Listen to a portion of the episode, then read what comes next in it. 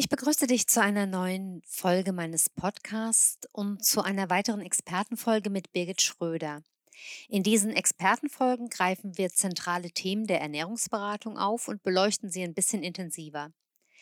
Birgit Schröder ist eine meiner Ausbilderinnen, meine Mentorin und auch eine meiner persönlichen Gesundheitscoaches. Als Ernährungsberaterin bin ich natürlich ebenso wie Birgit im Thema. In den Podcasts gehe ich aber bewusst in die Rolle des Fragestellers, um Birgit Gelegenheit zu geben, euch die Themen anschaulich und nachvollziehbar zu erklären. In dieser Folge beschäftigen wir uns mit dem Thema Zucker. Wir erklären, was Zucker ist und dass es verschiedene Zuckerarten gibt, wie er verstoffwechselt wird, wann Zucker zum Problem wird, warum Bewegung auch für den Zuckerstoffwechsel so wichtig ist und warum es keinen Sinn macht, weißen Zucker durch eine andere Süßungsquelle zu ersetzen. Ich wünsche dir viel Spaß mit der heutigen Folge. Ja, hallo Birgit. Ähm, ich begrüße dich und freue mich, dass du dir wieder Zeit genommen hast für eine Folge unserer Expertenfolgen. Und wir wollen uns ja heute über das Thema Zucker unterhalten. Da würde ich dich gern erstmal fragen, was man überhaupt genau unter Zucker versteht. Das ist eine schöne Einstiegsfrage, weil die gar nicht so leicht zu beantworten ist. Ähm, weil man müsste dann schon äh, anfangen, ein bisschen zu unterscheiden zwischen, zwischen Einfachzucker. Ähm, und da wäre man dann zum Beispiel bei Traubenzucker als Beispiel oder bei Fruchtzucker. Das ist ja mittlerweile vielen schon ein Begriff, die Fructose. Ähm, dazu würde aber auch der Milchzucker zählen. Ähm, und da gibt es ja dann auch die bekannten Intoleranzen. Ähm, wenn man jetzt in so Mehrfachzucker geht, ähm, dann würden wir von Stärke reden. Ähm, das findet man zum Beispiel in, in Vollkornbrot. Ähm, das wäre dann ein sogenanntes Polysaccharid. und dann gibt es aber noch eine weitere Zuckerart oder Gruppe. den kennen wir so unter dem Haushaltszucker oder der raffinierte Zucker. Das wäre dann ein Zweifachzucker und was vielen auch gar nicht so bekannt ist, aber an dieser Stelle vielleicht schon sehr wichtig, dass der eben aus Glucose und Fructose besteht, ein sogenanntes Disaccharid, also aus zwei Einfachzuckern zusammengebaut. Und da sieht man schon, hm, die Frage nach dem Zucker ist dann doch ein bisschen komplexer. Ähm, aber jetzt haben wir mal so ein paar verschiedene Zuckerarten ja schon mal angesprochen. Das heißt, man kann sagen, äh, Zucker ist nicht gleich Zucker, sondern es gibt einfach verschiedene Sorten von Zucker. Ja, man, absolut. Genau. genau. Und jetzt ähm, wissen viele ja, dass Zucker ein Problem für unseren Stoffwechsel sein kann. Aber warum ist das denn so? Ja, du hast es gut formuliert, finde ich, in der Frage. Ähm, Zucker kann im Stoffwechsel ein Problem sein, muss aber nicht unbedingt. Also insofern würde ich an der Stelle gerne ähm, schon mal anmerken, dass hier ganz wichtig ist, dass die Dosis das Gift macht. Also wie viel Zucker esse ich denn, ist der eine Aspekt. Und dann noch, wie viel Zucker esse ich denn regelmäßig? Und dann ist es durchaus ein Thema, was unseren Stoffwechsel belasten kann, ähm, weil ähm, beim Zuckerstoffwechsel dann Hormone mit ins Spiel kommen, die diesen Stoff Zuckerstoffwechsel steuern. Das ist das Insulin, was wir vielleicht auch kennen. Ähm, und dann kann über so eine regelmäßige Zucker, so einen regelmäßigen Zuckerverzehr, das Insulin eben sehr stark beansprucht werden und es hier dann auch langfristig zu Entgleisungen kommen. Das wäre so ein Aspekt. Und das andere wäre, dass Zucker eben, wenn er sehr viel gegessen wird, gar nicht verstoffwechselt werden kann und dann eben in Organen gespeichert wird und dann langfristig hier auch zu Problemen führen kann. Mhm. Jetzt könnte man aber doch einwenden, ja, Moment mal, Zucker wird doch, also wenn wir jetzt von Haushaltszucker sprechen, aus einem natürlichen Produkt gemacht, aus Zuckerrüben oder Zuckerrohr wird er doch gewonnen. Warum wird er, ist denn dann ein Problem? Ja, das Problem ist wirklich, ähm, dass er ja häufig mittlerweile industriell verarbeitet ist. Das bedeutet, ähm, dass da auch immer noch äh, zu einem Anteil Fructose mit drin ist. Ähm, und die Fructose ist eigentlich diejenige Zuckerart, die den Zucker so sehr angenehm süß werden lässt. wenn man das mal vergleicht mit einem äh, reinen Traubenzucker, den man isst, dann ist Traubenzucker eigentlich geschmacklich überhaupt nicht so süß, wie man eigentlich denkt. Und es ist trotzdem Zucker. Also insofern ist so ein Aspekt die industrielle Verarbeitung, die den Zucker ein Problem, zum Problem werden lässt. Das gab es früher in der Form ja nicht. Und dann eben dieser versteckte Zucker in Fertigprodukten. Also damit ein Fertigprodukt einen guten Geschmack bekommt, ähm, ist in der Regel halt immer zusätzlich Zucker zugesetzt. Und dadurch ähm, nehmen wir einfach viel mehr auf, als das äh, evolutionär mal so gedacht war. Kann man also im Prinzip auch sagen, dass wir, wenn wir über Zucker sprechen, da ja auch eine isolierte Fructose bzw. Glucose haben und eben nicht mehr das an ein, ja, ein, ein Gemüse oder ein äh, Obst geknüpft ist? Ist das das Problem? Die Frage müsstest du nochmal stellen für mich. Ja, wenn ich, ich habe vorhin gefragt, das ist ja ein natürliches Produkt. Es wird ja aus Zuckerrüben oder mhm. Zuckerrohr mhm. gewonnen und ist jetzt aber plötzlich zum Problem geworden für uns. Ähm, und da stellt sich doch auch die Frage, ob das Problem ist, dass, das, ähm, dass der Zucker, den wir als weißen Haushaltszucker zum Beispiel bezeichnen, das ist ja nicht mehr ein an ein Gemüse oder Obst gebundener Zucker, also wird ja nicht im Rahmen eines Apfels oder einer Banane ähm, gegessen, sondern er ist ja jetzt aus der Frucht äh, isoliert. Kann ich das so verstehen? Ja, genau. Und dadurch ändert sich ja, weil industriell bearbeitet, äh, allein schon die Zusammensetzung. Und ähm, in dem Zusammenhang müsste man jetzt vielleicht auch noch mal erwähnen, ähm, dass es ja ähm, Mais-Sirup gibt, also Fructose-Sirup letztendlich. Und der wird ja auch industriell hergestellt. Das heißt, da ist die Zusammensetzung zum Beispiel schon so, dass der Anteil von Fructose circa bei 70 Prozent liegt und von Traubenzucker, Glucose bei 30. Und da sieht man, dass durch die industrielle Verarbeitung die Komposition sich einfach die Zusammensetzung ändert. Und das hätte man ja oder hat man ja in einem Gemüse oder in einem Obst definitiv nicht so. Genau, darauf wollte ich nochmal hinaus, weil vielleicht, wenn wir sagen industrielle Verarbeitung, für viele auch ähm, die Vorstellung entsteht, dass es erst zum Problem wird, wenn es zum Beispiel in Keksen verbacken ist. Aber industriell verarbeitet meintest du dann im Prinzip so, dass die Zuckerrübe oder das Zuckerrohr eben so bearbeitet wird, dass hinterher Haushaltszucker rauskommt. Ne? Genau, also genau. Wir, reden, wir reden ganz klar und leider hart von Haushaltszucker. Ja. Kannst du noch mal deutlich machen, warum jetzt du hast gesagt, es entsteht ein Missverhältnis aus Fructose und äh, Glucose, warum dieser hohe Fructoseanteil ein Problem ist? Ja, und da reden wir auch wieder von der Höhe des Fructoseanteils. Also ähm, das, das, Problem ist, dass Fructose unserem Organismus eigentlich gar keine Energie liefert. Also er wird gar nicht zur Energiebereitstellung genutzt, ähm, was bei der Glucose beim, beim klassischen Zucker der Fall ist. Ähm, und die Fructose ähm, bereitet der Leber, wenn das eben sehr in hohen Dosen und sehr regelmäßig kommt, in der Verstoffwechslung dann eventuell durchaus ein Problem und führt dann auch zu einer Fettstoffwechselstörung. Also es gibt mittlerweile ähm, wissenschaftliche Untersuchungen, die eben sehr schön aufzeigen, dass Fructose durchaus zur Erhöhung von Blutfettwerten führen kann. Mhm. Kannst du vielleicht generell mal so ein bisschen erklären, wie der Zuckerstoffwechsel im Körper funktioniert?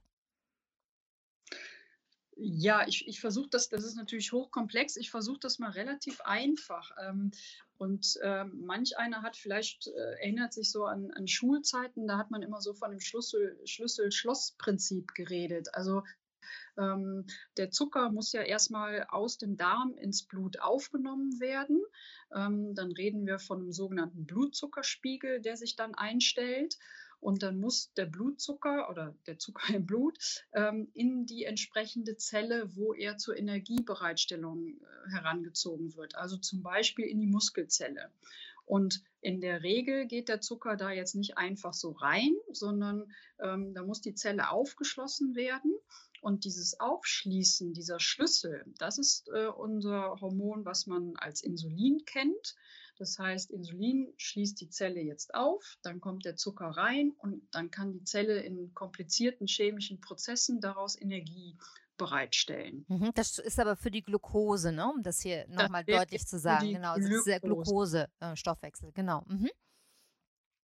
Und das Problem, was häufig entsteht, ähm, wenn äh, Insulin diese, diese Zelle jetzt zu häufig aufschließt, ähm, dass, dieser, dass das Schloss sich einfach ein bisschen abnutzt. Und deswegen ist äh, in der Nahrung eher weniger Zucker ähm, hilfreich, damit dieses Schloss sich einfach nicht so schnell abnutzt. Mhm. Und wie ist andererseits, wenn das jetzt der Glukosestoffwechsel ist, kannst du dann auch noch mal sagen, wie der Fructosestoffwechsel ist? Ja, der Fructosestoffwechsel ähm, findet hauptsächlich in der Leber statt, äh, wo hier jetzt auch nochmal wichtig wäre, wie fit ist denn eigentlich meine Leber, also wie gut und wie viel Energie kann sie aufbringen, um Fructose weiter zu verstoffwechseln. Ähm, und wenn das ähm, gut äh, läuft, dann kommt es eben nicht zu Fettstoffwechselerhöhungen. Ähm, wenn die Leber das ähm, nicht so gut schafft oder eher in eine Überlastung geht, dann hat man zum Beispiel Auswirkungen auf den äh, LDL-Cholesterinspiegel. Ähm, es kann sich aber sogar so weit gehen, dass die Leber anfängt, mehr Harnsäure zu produzieren. Also man sieht, hm, dann wird es so von den chemischen Ablaufen schon komplexer, aber es kann dann durchaus weitreichendere Folgen haben. Mhm. Das heißt, wenn man zu viel Zucker isst, ist es egal, ob das Glucose oder Fructose ist, dann kann es einfach im Zuckerstoffwechsel zu einer Überforderung im Körper kommen. Ähm, entweder eben Bauchspeicheldrüse, Insulin oder Leber, die dann mit dem Fettstoffwechsel, wo der Fettstoffwechsel dann einfach beeinträchtigt wird. Kann man das so zusammenfassen? Ja, absolut. Super. Ja. Mhm. Ähm, jetzt scheint es aber doch immer auch wieder Menschen zu geben, denen ein hoher Zuckerkonsum so gut wie gar nichts ausmacht. Oh, ne? Die können essen, was sie wollen, hat man so das Gefühl. Oder täuscht das irgendwie? Ja, also ein, ein wichtiger Aspekt, den ich hier nochmal mit ins Rennen bringen würde, ist, ähm, äh, entscheidend ist natürlich, wie viel bewegt sich derjenige, also wie viel bewegt sich der Mensch, weil ähm, dann der Zucker natürlich ähm, viel schneller zur Energiegewinnung herangezogen wird, als jetzt zum Beispiel bei jemandem, der ähm, ein sehr eingeschränktes Bewegungsverhalten hat. Also hier ist wirklich nochmal ein ein Unterschied in der Verstoffwechslung. Je mehr Bewegung, desto besser wird natürlich Zucker auch verstoffwechselt ähm, in der Muskulatur. Ähm, das ist das eine. Und das andere ist, ähm, dass man es vielleicht so klar gar nicht sagen kann, äh, ob der ein oder andere das besser verstoffwechselt, weil man, wenn sich jetzt zum Beispiel über so eine Zuckerdysregulation eine Fettleber entwickeln würde, das sehe ich ja von außen nicht. Mhm. Und nehme es als Patient vielleicht als Symptom erstmal auch gar nicht wahr. Ähm, insofern müsste man da auf jeden Fall immer noch mal näher hinschauen. Mhm. Was kann denn so ein Symptom einer Fettleber sein?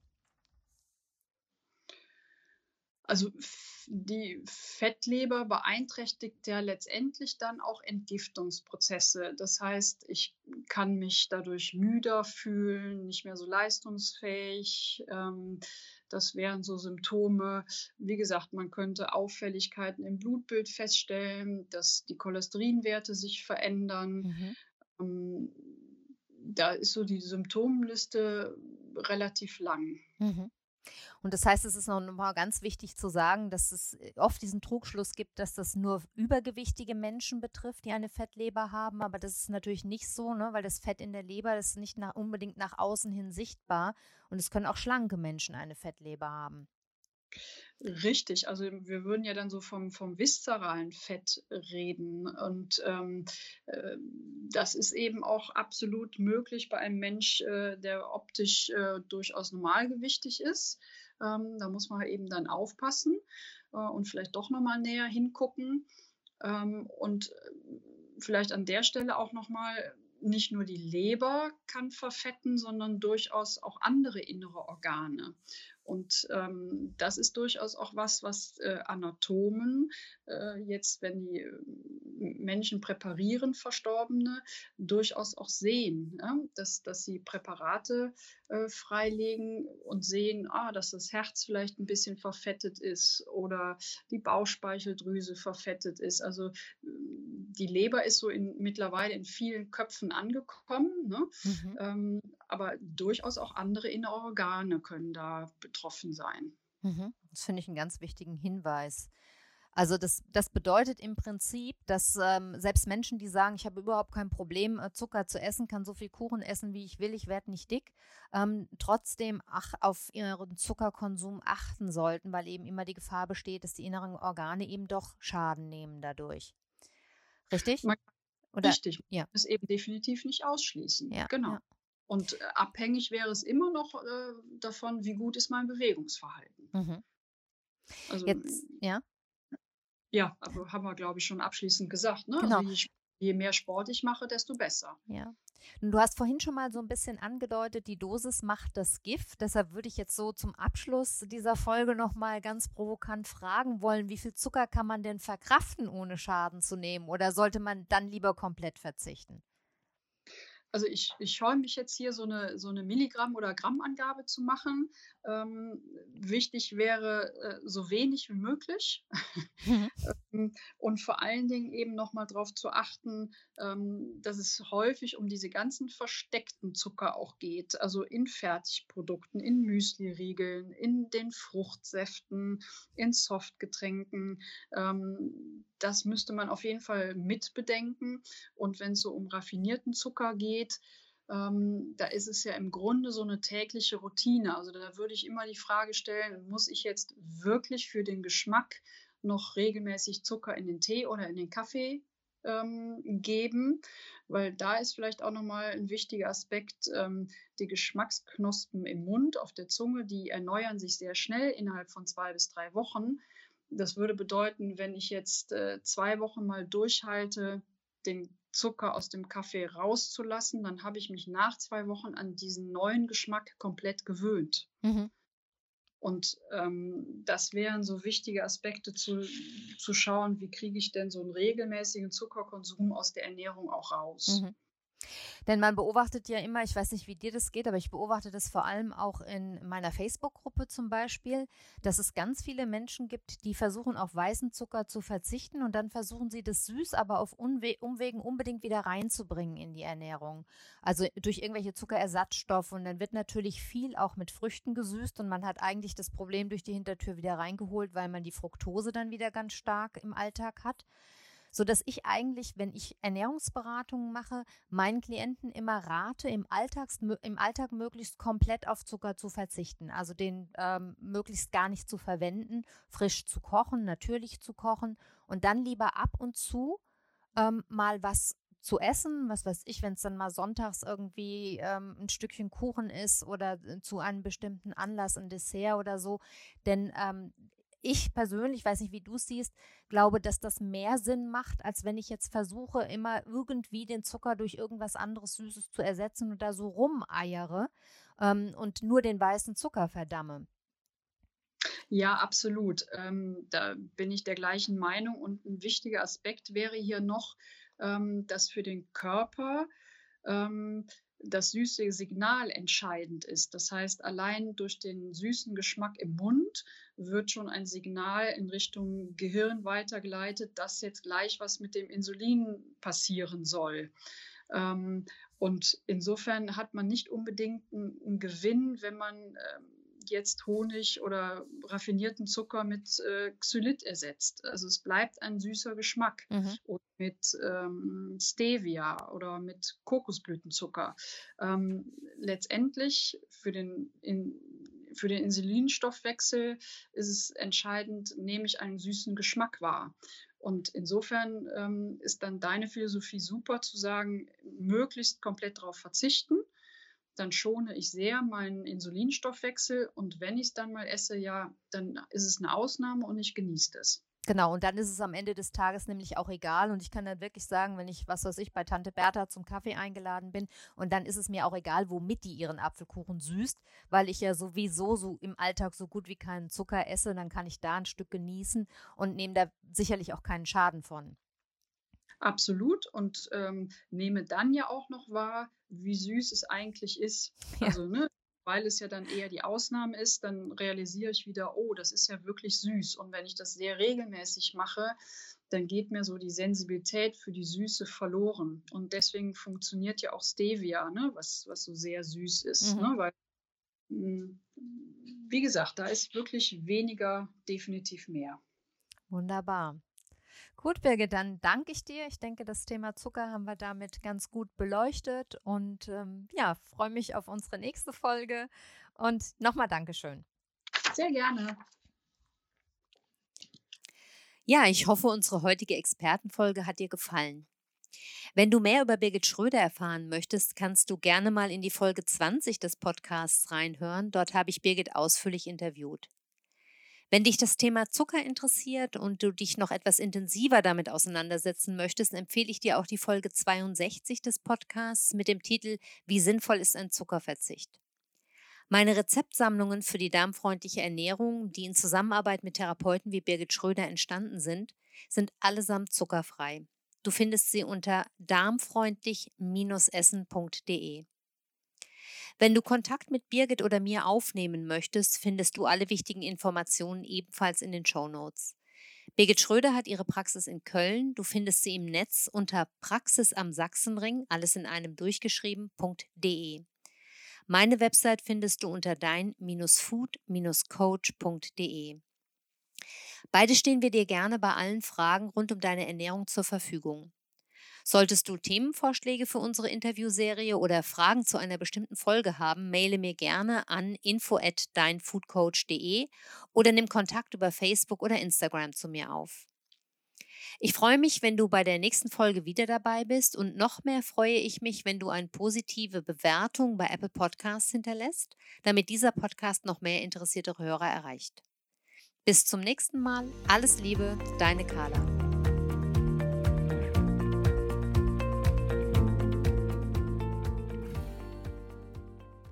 Das war eine Folge des Podcasts Darmfreundlich Essen. Informationen zu allen besprochenen Themen findet ihr in den Shownotes zu dieser Folge. Unsere Rezeptsammlungen erhaltet ihr auf www.darmfreundlich-essen.de. Dort findet ihr auch alle anderen bisher veröffentlichten Folgen dieses Podcasts. Meldet euch gerne auch bei unserer Facebook-Gruppe Darmfreundlich Essen an. Den Link zur Gruppe findet ihr in den Show Notes oder ihr sucht bei Facebook nach dem Begriff darmfreundlich essen.